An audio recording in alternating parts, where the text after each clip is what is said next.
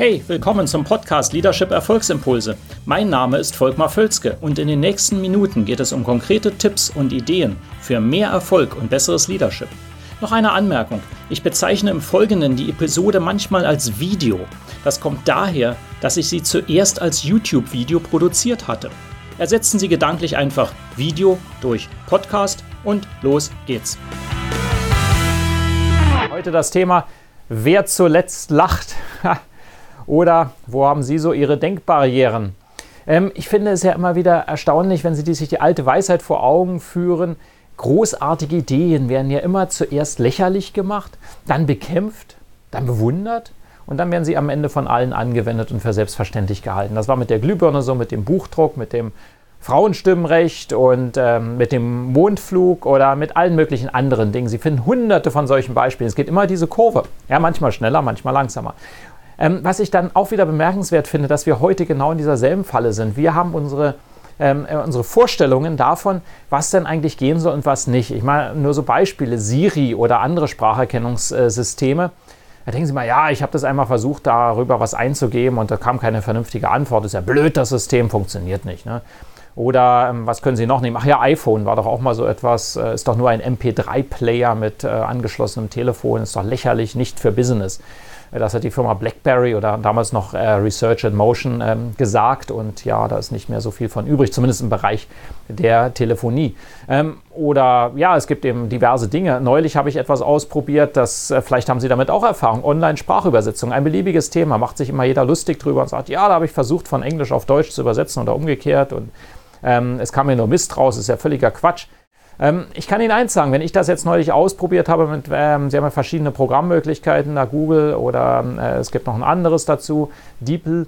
Und äh, wenn Sie das ausprobieren, ich habe die Erfahrung, 90% ist korrekt übersetzt und gut übersetzt. Sie müssen immer noch nachbessern, aber das geht rasant vorwärts. Ähm, das wird sehr schnell sehr äh, äh, akkurat sein und Online-Übersetzungen werden gehen. Nur als ein Beispiel.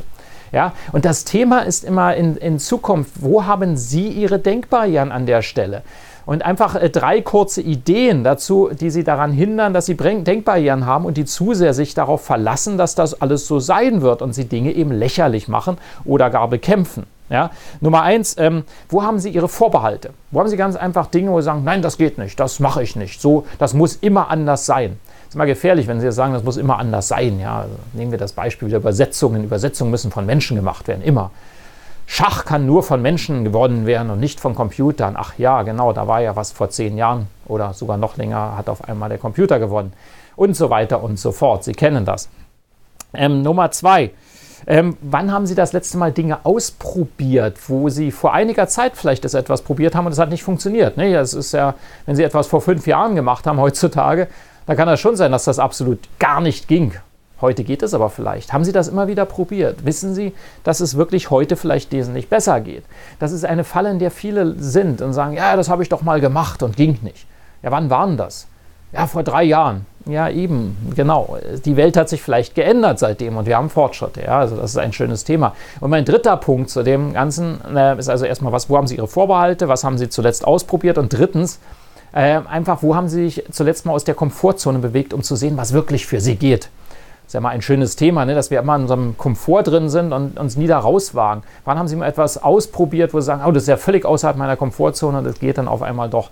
Ja, also einfach, wenn Sie das, diese drei Dinge beherzigen, ab und zu mal hinterfragen, dann sind Sie schon einen großen Schritt weiter, dass Sie nicht großartige Ideen lächerlich machen, sondern eher äh, für ernst nehmen und sagen, das könnte etwas werden und ich bin dabei.